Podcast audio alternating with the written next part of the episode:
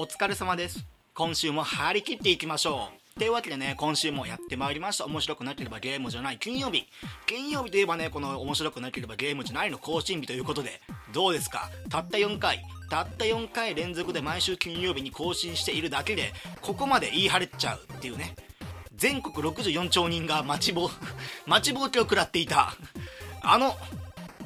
あのダメなポッドキャスト。面白くなければゲームじゃないパーソナリティのマグです。よろしくお願いします。というわけで今週もまあやっていこうかなと思うんですけれども僕ね2週間前3週間前に行ったと思うんですよね。これもねまあ先生としてはもう皆さんにはもうまたこれを言うのは心苦しいぐらいなんですけれどもえー、なんでえー、っとね土曜日であれ日曜日であれもしくは祝日であれその録音をね1回1日に2本取ればもっとね自分が楽なスケジューリングで動けるはずなのにいっつもこうお前は何で毎回毎回こんなにねギリギリになってよあの急いで撮り始めるんだっていうことをね僕はねもう先生として皆さん多分これポッドキャスト作ってるの皆さんだと思うんで皆さんに問いたい。なんでいっつも遅れるんですかっていうことをね言いたいですね僕は。声を大にしてですよ。あのー、これもしかしたら正月明けぐらいの配信で言ったかもしれないんですけれども今年1個ねあの目標にしようとしてることがあってあのダイエットは別ですよ。これ別枠ね別枠。自分の信念っていうか、まあ、心持ちっていうかね、まあ、行動の指針として1個その目標としてあげたいなと思ってるのがまず5分動いてみようっていうのね。これ1個、まあ、今年の目標としてあげていこうと思うんですけれどもこれもしかしたらねまあ同じこと言うことになっちゃうかもしれないんだけれどもえーとりあえず5分動けば僕みたいな性格の人間はそのダラダラと惰性にその5分以降も行動をし続けられるであろうっていう仮説のもとねやろうっていうわけであの逆にね何がダメかって僕の中で何がダメかっていうとなんだろうね変にその完璧なものを望むっていうか変にスケジューリングに凝ってみたりとかしてで変にその志が高いっていうか何ていうかね自分の目標が高いっていうかそういうことをしてしまうかばっかりにスタートダッシュが切れないみたいなことがねよくある。この人生23年間でよくそういうことがあったのでまあ何て言うんだろうね。あのそれを防ぐためっていうか結局ね夏休み最終日の子供みたいにあの、夏休みの宿題を急いで朝朝朝朝朝ってやんなきゃいけないことになるのであのー今年はねまず5分間やってみようっていうこれ何で言ってるかっていうと今日ね1本しか取れてないんですけれども本当ならば2本取れるようなスケジューリングでその今日はねこういう日にしようっていう今日は2本取ってもいいんじゃないかそういう時間がねあるわけなんだからそういう風にやろうって思っていたんだけれどもまあ何て言うんだろうね。表向きな言い訳としてはこのゲームどうやって紹介しようかな？どうやって紹介しようかな？うーんみんなに説明して伝わるにはどういう風に言えばいいのかなとか思っていたんだけれども表向きはねあの実際には、ま、パソコンポチポチもう今回取り上げるゲームというか、まあ、今回であれば次回次次回に続くようなその取り取り上げようと考えてるゲームのこととは全く関係ない情報を調べてみたりとか池袋のえー、っと台湾料理のバーベキューじゃないバーベキューねバイキング料理の価格設定とかメニューとかを行くわけでもないのに見たりとかしてあとも YouTube の動画をぼーっと見てね。あのしかも同じね、まあ、一応その映像と音の配信っていう、まあ、映像配信のそういう媒体の人とこのラジオで声だけで声1本だけで頑張ってる媒体とてはこれはもうどう違うんだろう。彼らにはどういうスキルがあるんだろうとかそんなことも考えずに鼻くそほじりながら鼻くそってなんで塩みたいな味するんだみたいなことを思いながらよ。そういうこと。塩みたいな味。塩味。鼻くそは鼻くそ味だよ。っていうことをね思いながらなんだろうね。また時間をこいつはねこいつはまた時間を無駄に使ってしまったっていう。ことを思ってるんで、まあ、ここでねまたもう一回宣言したいと思います、えー、まず5分動こうよっていう。これもねあの先生ねまあもうこういう風になっちゃダメよってことをね、まあ、生徒のみんなに知らせていくことで。で、まあ、もちろん生徒の皆さんにはね、えーと、このポッドキャスト配信以外にも月プラス5000円払うことでこのマグ教授の違うね、まあ、特別なあなただけに送る。あなただけに送るですよ。そういう風なそのこれからの人生の役に立つようなライフハック情報をお送りするっていうそういうあのメーリングリストとかもねあの習慣的に送るっていうそしてですよ。もうこれ月5000円ってみんなもう高いなって思うじゃないですか。やっぱり月5000円ですもん。だってテキスト配信するだけで月なんで5000円払わなきゃいけないんだっていうことを思うじゃないですか。なんだけれどもこれあの友達を紹介することでなんと1人紹介するたびに2000円のキャッシュバックを得られるっていうこれなんだろうね。チューチュートレイン講っていうかネズミ講と一緒のやつチューチュートレイン講って僕言いますけど、まあ、そういうこともあるので、え、そういうこともあるので何がっていう。まあねえーと、こんなね脱線するっていうかこんなことをね話すぐらいだったら早くゲームの話をしろって皆さん思いますよね。僕もそう思います。ということで今回もまだ喋って5分ぐらいなんでめんどくさいんでジングルも挟まずに今回ゲームの紹介していこうと思います、えー、今回紹介するゲームはウォーフレーム、えー、PS4、Xbox One、PC で配信中のウォーフレームこれはあの日本じゃねあんまり知名度は低めかな。一応 PS4、Xbox One、PC にて、えーと、基本プレイ無料フリートゥープレイ形式で、えーと、配信されてます。このウォーフレームっていうゲーム。これはあのー、オンライン MMO とは違うようなゲーム。オンライン MMO 形としては似てるんだけれどもそこにもアクション性を足したっていうゲームですね。っていうことはさこのファンタジースターオンライン2でもいいしもっと言うとファイナルファンタジーの14でもいいしもっと言うとドラゴンクエストの10でもいいっていう、まあ、その中でどうしてこのまあ、どれもね国産のいいゲームですドラゴンズドグマね。ドラゴンズドグマオンラインとかね。そういう日本製のいいゲームがあるのにもかかわらずなぜそのそれらのゲームを紹介せずにプレイせずに今回このウォーフレームっていうゲームを紹介するかっていうのをねまあ後々喋っていこうとは思うんですけれどもまずはねなんといってもこのストーリーの説明をねしないといけないじゃないですか。まずはね。まあまあまあさっき言ったようなえー、っとファイナルファンタジーであれば多分世界を後々救うんだろうみたいな、まあ、エンドコンエンドとしては世界を救いましょうと、まあ、ドラゴンクエストも同様ですよ。同様ですよね。魔王を救いましょうとかね。ドラゴン族魔もなんだろう。多分魔王っぽいのいるんじゃないんですかね。多分。っていうことをねあの最終地点っていうのは容易に想像できるんですよ。これらのゲームって、えー、今回、えー、ウォーフレームっていうゲーム私、えー、1月の何日だっけな10日ぐらいかな？10日だかそのぐらいから僕プレイをし始めて、まあ、今日が1月の31日なので、まあ、約23週間、まあ、3週間ぐらいですね。プレイしまして、えー、っこのねウォーフレームというゲーム。僕、えー、プレイ時間の方がね、えー、このゲームを起動してる時間っていうのをカウントしてくれるんですがこの23週間でこのウォーフレームというゲーム僕、えー、と50時間ぐらいプレイしております。あの久しぶりにねハマった。50時間はねなかなかやんない。この短期間に。なんだろう。50時間あったら多分ね他のポッドキャストで紹介しようと思ってるゲーム5本ぐらいはプレイできるんじゃないかっていうぐらいの時間をねこのウォーフレームというゲームに僕注ぎ込んでいます。で僕がね50時間プレイした結果ですよ。このウォーフレームというゲーム。えウォーフレームというゲームえどんなストーリーなのかって言われたらこれ僕ね全然わかんないウォーフレーム。えっ、ー、とこれね僕が今その一緒にやってるこのウォーフレームをやってる友達にも多分ね同じこと聞いてもこのウォーフレームっていうゲームはどういうゲームですか？何でこの人たちは戦っているんですか？何でこの人はこういうなんだろう一応このウォーフレームっていうのは忍者って呼ばれるものなんでなんでこの人たちは忍者なんですかっていう質問を例えばこの5人ぐらいいるんで何だとしても多分ね正しい答えっていうのは1個も返ってこないと思うんですよね、まあ、そのぐらいストーリーなんて関係ないよっていうゲームなんだけれどもなんかおまけみたいなもんなんでストーリーは。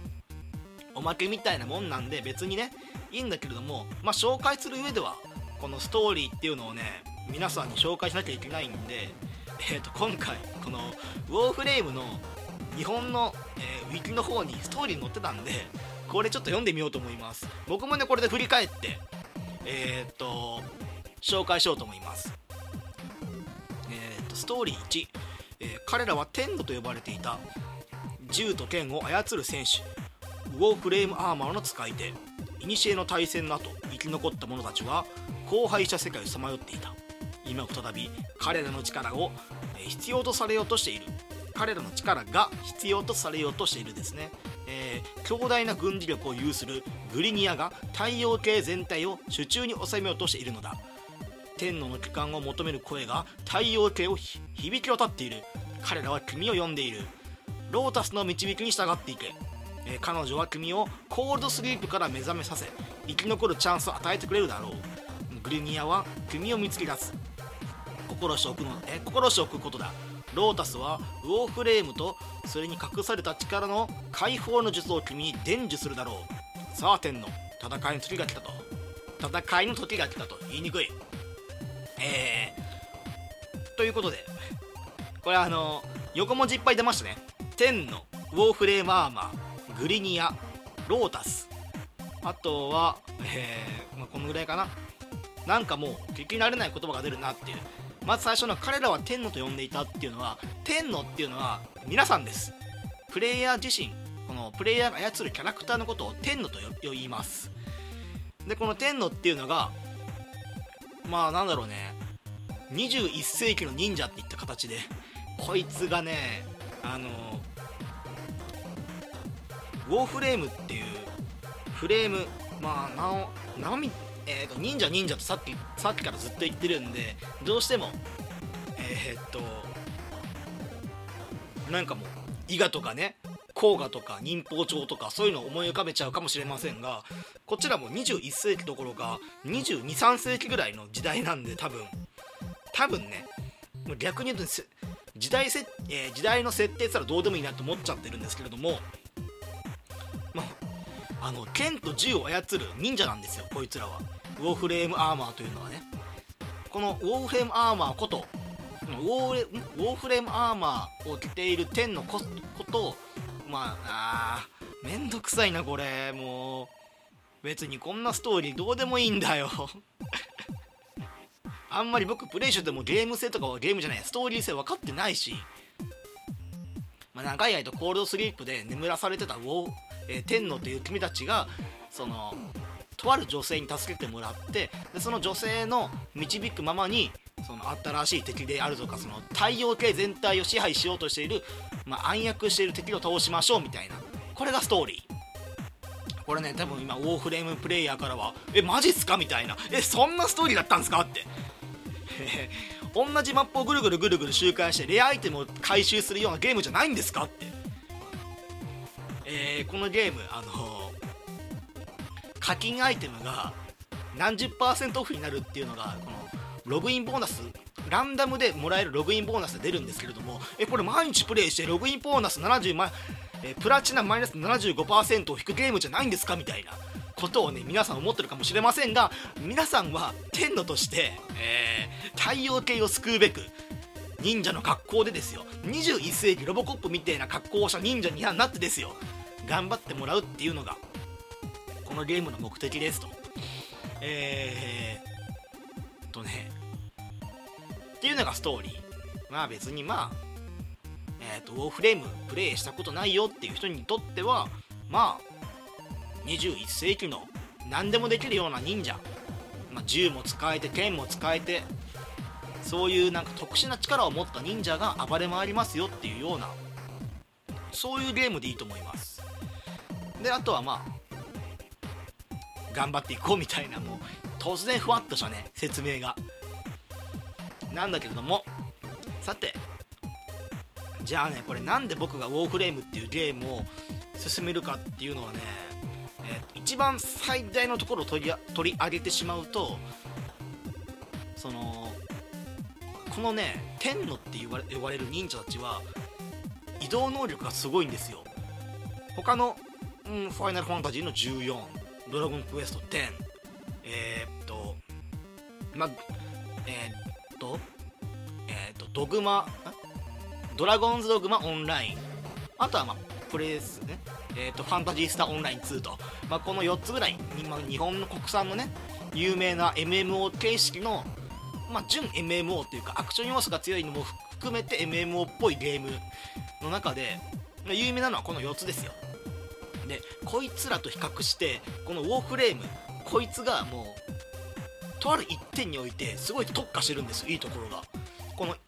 最,、えー、最大のいいところっていうのはさっき言った移動能力なんですけれどもこのねウォーフレームっていうゲーム、ま、マップの一個一個がすごい細かくできてる上にめちゃくちゃ広いんですよ。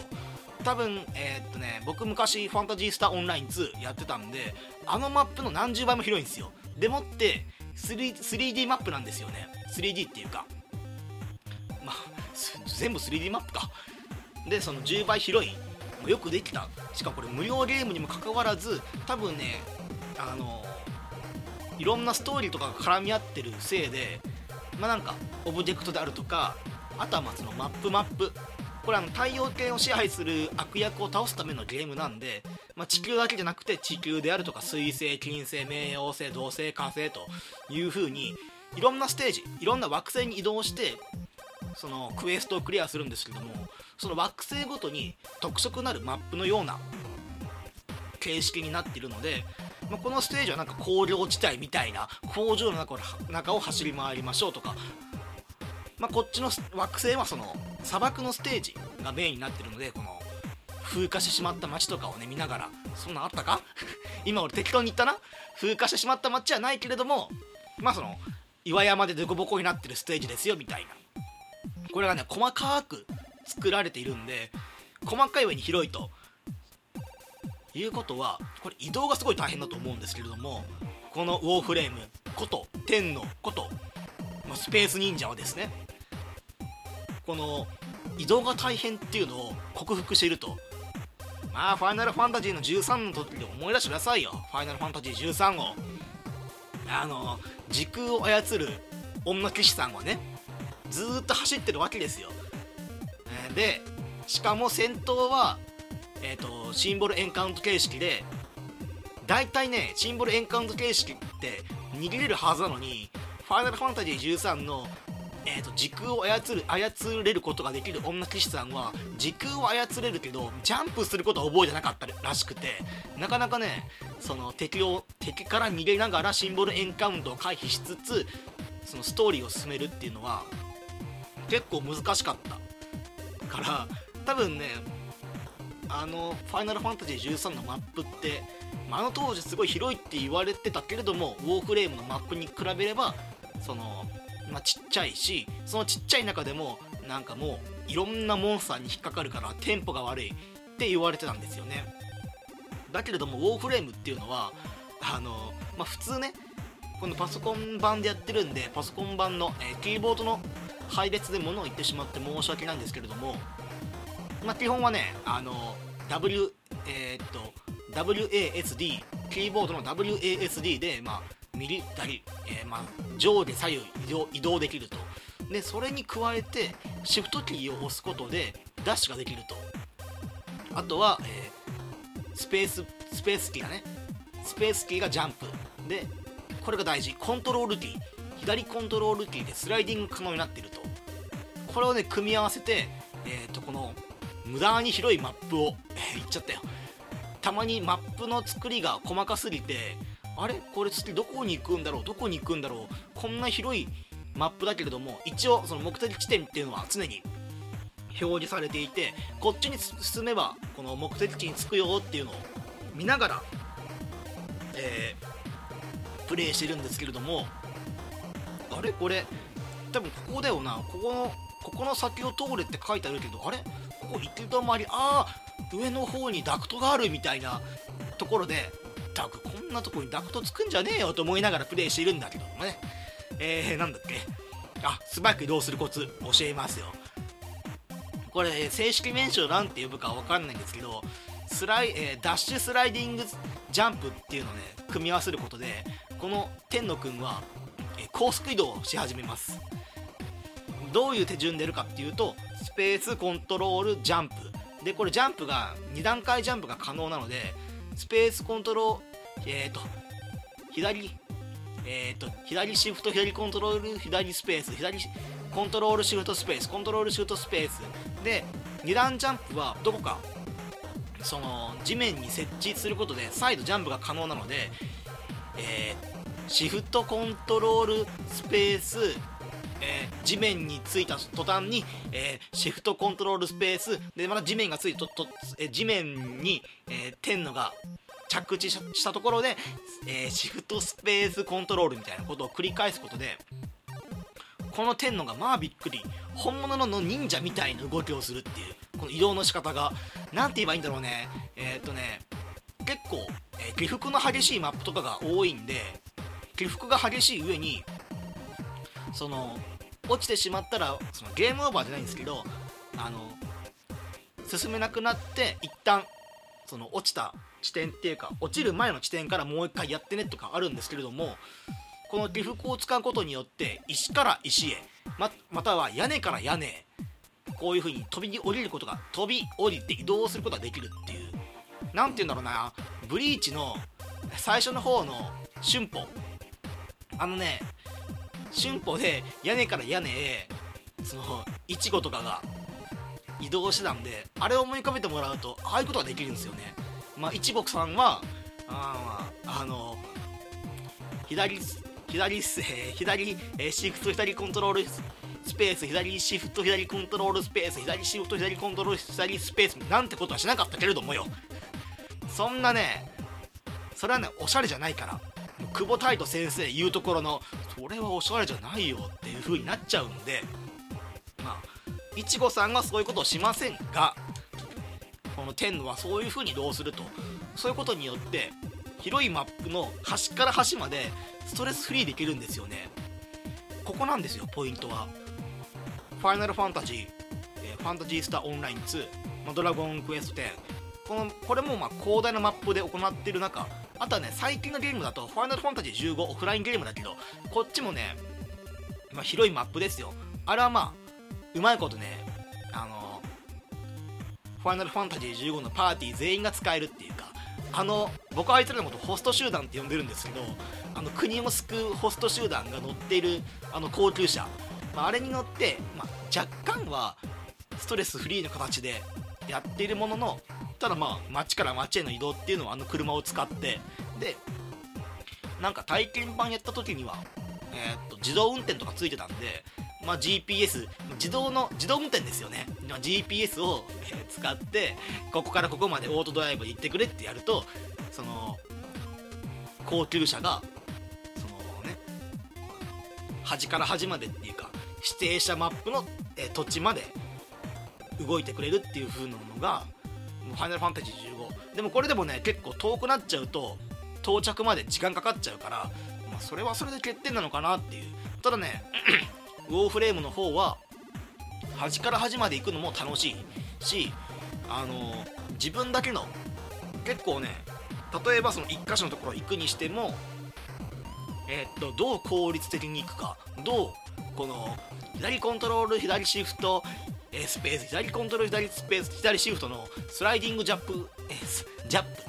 スライディングジャンプ双方を極めるかっていうのも楽しいっていう。しかもここまで喋っておいてあのゲームのことじゃないからね。別に敵を足すとか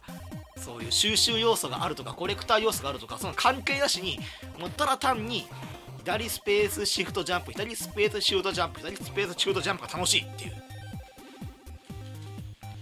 まずこれがねえっ、と他のオンラインゲームと比べて結構ね大きな違いになるところかなと思います。あとはねウォーフレーム何が楽しいかって。先ほど紹介した、えーと、ウォーフレームん？ウォーフレームアーマーかな？ちょっともう一回ウィキペディア見るよ、えー、ウォーフレームアーマーっていうのはこのゲーム中10何種類もあるんですよ。10じゃないかな？20ぐらいかな？あるんですけれどもこの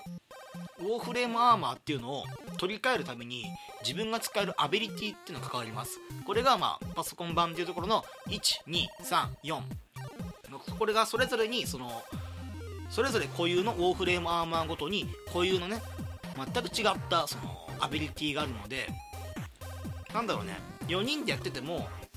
えー、このウォーフレームアーマーごとに役割があるっていうか、まあね、正直他のそのシビアなモバ系って呼ばれてるような役割じゃないんだけれどもね。結構ゴリ押しできちゃうところも多いんだけど、まあ、例えば、えー、っとまあタンクその硬くなって前線が張れるようなウォーフレームアーマーもあればあの毒を振りまいて、まあ、敵のね敵にその範囲ダメージを与えるやつもいると、まあ、前衛で頑張れるやつは前衛で強いやつをえー、っと引き止めておいてで後衛で頑張れるウォーフレームアーマーを着てるプレイヤーは、まあ、その後衛から後衛支援っていう形でいろいろ触れるっていうのがね、まあ、これもなかなかそのプレイヤーごとにそれぞれの役割を示すことができるっていうのは面白いと思います、まあ、ただ、まあ、そう言っても何ていうかね強い、えー、プレイヤーをオンラインに1人呼んでしまえば、まあ、そうそういうバランスも崩れちゃうっていう。あとはまあ何て言うんだろうね。武器とかねウォーフレームアーマーとかにも全てモッドって呼ばれている、まあ、装備アイテムみたいなものかな。この装備アイテムがあってでこの装備アイテムえー、っとね例えばその武器に、え、武器ごとにえー、と対応したそのアイテムっていうのを強化して取り付けることで同じ武器でもあの2人のプレイヤーがいて同じ武器を持っていてもこっちのプレイヤー A っていうプレイヤーはどんどん攻撃力を上げたいとか B っていうプレイヤーはいやいやいや攻撃力なんかじゃないんですよ。何回そのこの銃を何発撃てるかっていうのにそっちを大事にしてるんですっていう風な2人がいれば同じ銃っていうアイテムを使っていてもその銃っていうアイテムにアビリティの付け方えー、っとねモッドかアイテムの付け方によってその全然違う運用方法ができるっていうのも、まあ、これも魅力の一つ。でそのモッドって呼ばれるアイテムを探すために、えー、ウォーフレームたちウォーフレーマーたちこのテプレイ、えー、っとこのゲームをプレイしている天のこと忍者たちは、まあ、日々ねえー、っと太陽系を征服してしようとする黒幕を倒すっていう、えー、あれのもとそういうなんだっけ言葉が出てこないよ。疲れちゃったのかな。頭が疲れてるのかな。そういう前提っていうかね。大義名分だ。言いたいの。おいおいおい大義名分出てこないのかよ。大義名分のもとアイテムを集めまくってるっていう。でなかなかね強いアイテムとかえー、っと強いウォーフレームの設計図とかそういうなんかアイテムとかはね本当にそのレアリティも高いやつっていうのは他のオンラインゲームと一緒、ンラインゲームと一緒でドロップ率もかなり絞ってるのでどうしてもねやっぱり周回ゲになってしまうっていうのも欠点の一つ一つですね、まあ、これは他のゲームと一緒かな。他のオンラインゲーム MMO オンラインゲームと一緒。だからねみんな忘れちゃうんですよねストーリーとか。一応ねあの自分の行ける、えー、惑星をどんどん攻略していってエンディングに近づけようっていうのが目的なんですけれどもねゲームを進める上でのまああのウォーフレームやってるプレイヤーたちは、ま、どんどんその次の惑星に行けばいいアイテムが手に入れやすくなるからどんどん先に進めようぜっていう風な言っちゃうんでなんかもう目的と手段が逆転しちゃってるみたいな。何を目的として君たちは忍者としてねこの古の対戦でコールスリープさせられてしまった中からその女性のオペレーターに救ってもらったのにもかかわらずお前やってることはアイテム収集かみたいな。ことになっちゃうんだけれどもそれでいいんですと。いうところですね。あとねウォーフレームの悪いところってなかなかねソロプレイが辛いんですよね。1人でプレイすると効率が悪い上に周回プレイを前提としてるんで強いところに行くと1人だと時間かかっちゃうと。なんでまあ野良で、4人でやりましょうとかそのえっ、ー、とねオンラインマッチングっていう機能を使え使うと今この同じミッションをね挑戦してるメンバーが集められてで、まあ、4人で行きましょうとか。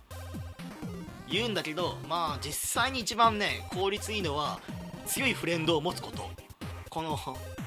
一緒にウォーフレームをやってるフレンドの中でゲームが進んでいるフレンドに、まあ、寄生虫のように寄生するのが、ま、このゲームのね一番いい効率の上げ、あの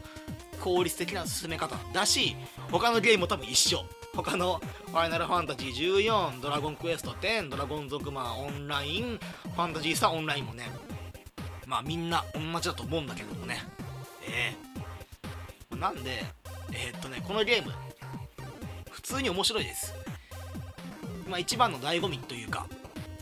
まあそのスタイリッシュな移動の方法あとはまあウォーフレームアーマーごとに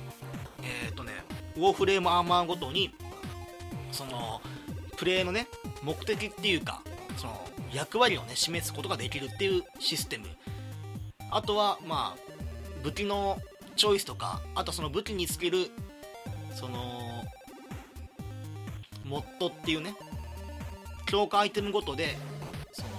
自分のね使ってる武器をまあ実際ウォーフレームって2 3 0種3 4 0種類ぐらいかな武器は、まあ、その中でもその個性を出すことができますよっていうシステムとかね。あとはまあサポートアイテムとかいろいろあるんですけれども、まあ、その辺はいいや。っていう要素。なんでまあウォーフレームっていうゲーム実際ねちょっとやってみてもいいんじゃないかなと思ってます。まあ基本プレイ無料だしね。このゲームねプレイしてるとねなんでこのゲームが無料でプレイできるんだろうっていうのにね結構疑問に思ったりとかするんですけれどもまあそれで結構その日本じゃプレイヤー人口は少ないけれども結構向こうの国だとプレイヤー人口多いと思われるので、えー、ぜひぜひプレイしてみてもいいんじゃないかなと思います、まあ、このオンラインゲームっていうのはなんか時間かかっちゃうのかなってイメージもあるんですけれども結構ワンクエストワンクエストが短いようなものになってるのでその短さゆえについつい何回も何回もプレイして遅くなっちゃうみたいなことはあるんだけれどもまあちょっとねお気軽にプレイしてみてください。僕はね、えー、お気軽にねちょっと試しにっていう麻薬と一緒ね最初の麻薬。みんなもやってるからちょっと僕も麻薬やっちゃおうかな。ウォーフレームウォーフレームがやりたいウォーフレームがやりたい。新しいウォーフレームアーマーが欲しい。うわー集会だ集会だ集会だ集会だ。朝だみたいな。うわー50時間プレイしてる2週間でみたいなことがねあるんですよ。なんでオンラインゲームです、えー、中毒性もね結構高い方ですね。特に一緒にプレイする、えー、友達がいればいるほどこのオンラインゲームっていうのはより沼に浸かりやすくなってるのでまあそこら辺はお気をつけてと、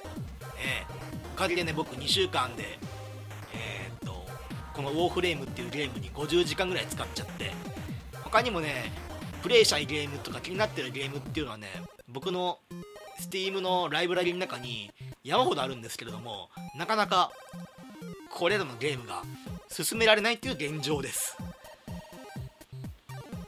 ちょっとねあのどうにかしないとなって思っています。まあどうにかしないとってことはまあまあまあ僕天のなんで1日38時間ぐらいに引き延ばすことは可能ですかな。黄色い救急車呼んでもらえますかな？といったところで今回この辺で、結局なんかこのウォーフレームっていうゲームね本当はえーと、取り上げるべきかな？取り上げないべきかなってオンラインゲームってなかなか喋るの難しいなって。だってプレイしなきゃ面白いか面白くないかって分かんないもんね。僕も「ファイナルファンタジー14」とか「ドラグエ10」とか、えー、PSO2 とか、PSO2 は昔ちょっとやってたけれどもやってたんでえっ、とまあ面白さは分かるけれどもまあなかなかそのプレイをしないとわからない要素っていうのは多いんで、まあ、これを機会にね僕も冒頭に言いました、まあ、1日5分から始めてみようっていうこともねあれですよ、えー、まあ僕の場合はウォーフレーム1日1クエストって言いながら、えー、3時間経ってることとかザラなんでまあこうならないように、えー、時間は有限なので皆さん僕と一緒に頑張りましょうといったところで今週今週？今週この辺で行きたいと終わりたいと思います。えー、来週も来週だとあ違うか。今週がもう2月の配信になるのか。じゃあ2月も頑張って、えー、2月は、えーね、2月28日までしかないので、まあ、西向く、えー、なんとやらっていうう分からずに言った今西向く侍なんてねことを言いますんで、えー、これはまあ、えー、2と4と西無なんで6と 9, 9月とは、まあ、31日だか30日しかないみたいなそういうことなんですけれども、えー、何が言いたいんだこのポッドキャストっていったところで、えー、このポッドキャスト、えー、週オクラでいいんじゃねえかな。このポッドキャストツイッターやってます。ツイッターが、えー、P が大文字。PODCAST アンダーバー GME PODCAST アンダーバー GME ポッドキャストアンダーバーゲームですと。面白くなければゲームじゃないでユーザー検索しても出てきますと、えー、たまになんかゲームのことをつぶやいてみたりとか。うんとねブログあの今回から今回っていうか毎回毎回シーザーブログの方に上げてるんですけれども、まあ、普通のそのゲームのねポッドキャスト以外にも、えー、なんか日記っていうかそういうのもね取り上げられたらなと思ってるんで、まあ、もしよければ、えー、ポッドキャストじゃないや、えー、Twitter の方フォローしてもらえればよ。もしかしたら、えー、記事の方を更新して、まあ、日記とかを書いたりとかしようかなと思ってるんだけどそれやるとウォーフレームやる時間ガガガガガと。ダメだな本当にと。いうところで、えーありがとうございました。来週もよろしくお願いします。お聞きいただきありがとうございました。これからも定期的にポッドキャストを投稿しようと考えています。拙い喋りですが購読していただけると幸いです。